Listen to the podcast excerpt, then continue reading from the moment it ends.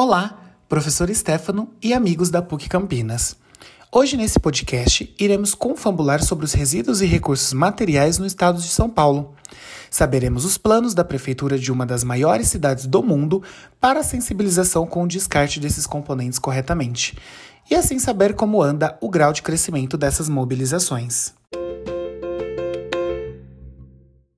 Primeiramente, precisamos saber a definição de resíduo e recursos materiais. Resíduos são as partes que sobram de processos derivados das atividades humanas, animais e de processos produtivos como a matéria orgânica, o lixo doméstico, os efluentes industriais e os gases liberados em processos industriais ou por motores. Já os recursos naturais são definidos como tudo aquilo que é necessário ao homem e que se encontra na natureza. Eles são classificados em renováveis e não renováveis.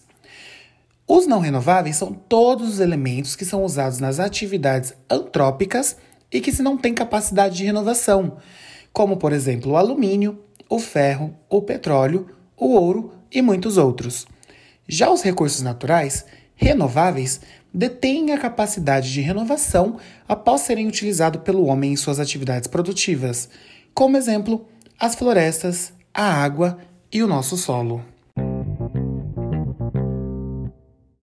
O aumento significativo de resíduos nos seus diferentes estados, sólidos, líquidos e gasosos, e os indesejáveis efeitos no meio ambiente têm elevado o custo de tratamento desses elementos. O descarte incorreto do lixo urbano também gera graves efeitos nocivos ao planeta.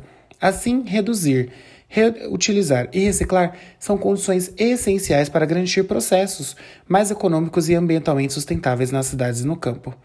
A base do conceito de sustentabilidade do mundo moderno é transformar resíduos e dejetos em coprodutos, produzindo mais com menos e com menor impacto ambiental. Isso significa produzir de forma mais eficiente, com utilização racional das matérias-primas, água e energia, assim entrando toda a questão de exploração dos recursos naturais como uma solução desse uso excessivo de resíduos. No estado de São Paulo, a CETESB tem contribuído para a melhoria dos índices de qualidade ambiental, exercendo a fiscalização, analisando projetos de sistemas de tratamento e disposição final de resíduos sólidos urbanos, tanto de serviços de saúde como da construção civil, fornecendo orientações técnicas aos geradores de resíduo e elaborando e revisando normas técnicas e resoluções, bem como contribuindo na elaboração de legislação ambiental, usando como uma grande válvula de escape, os aterros sanitários, as drenagens superficiais, platô de aterro e drenagem de gases, as usinas de compostagem e reciclagem de resíduos, sendo esses processos de grande aposta na resolução para a grande produção de resíduos nos estados. Agora, a Maria Luísa Assunção, especialista da CETESB, irá contar um pouco sobre como anda o índice das condições finais dos resíduos em nosso estado, comparando ao início do projeto em 1997. No inventário, a gente tem uns índices que refletem as condições da disposição final dos resíduos sólidos, seja em aterro, seja também a compostagem. E esses índices, eles são os, o índice de qualidade de aterro de resíduos, o índice de qualidade de aterro de resíduos em valas e o índice de qualidade de usinas de compostagem. Eles têm um modelo, um formulário modelo que é preenchido pelos técnicos das agências ambientais, das 46 agências ambientais, por ocasião das vistorias que fazem nos aterros e nas usinas de compostagem. Então, esses índices eles variam de 0 a 10, né, a nota, de 0 a 7 a gente considera como inadequado e considerando como inadequado, ele tem a, a cor vermelha para nós. E de 7,1 a 10, eles são adequados. E os adequados têm a cor verde. Então, o que eu vou contar para vocês vai permitir que vocês verifiquem que realmente a gente pode dizer que o nosso estado está se tornando cada vez mais verde. Né? É, então, no ano de 2019, nós tivemos somente 29 municípios é, enquadrados como inadequados, com o seu IQR inadequados. Dos 645, ou seja, corresponde a 4,5% dos municípios. Isso é um resultado muito positivo. Né?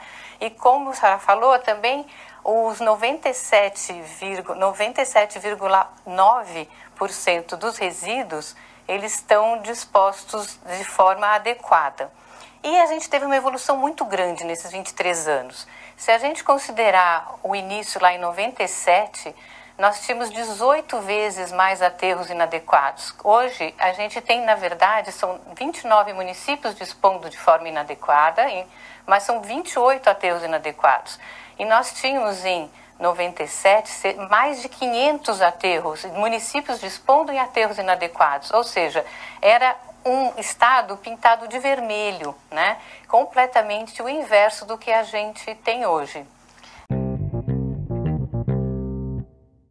Sendo assim, todas as estratégias, juntamente com o aumento da utilização dos recursos naturais, temos um estado com evolução significativa no tratamento dos resíduos, pensando em uma sociedade futura ecologicamente mais consciente.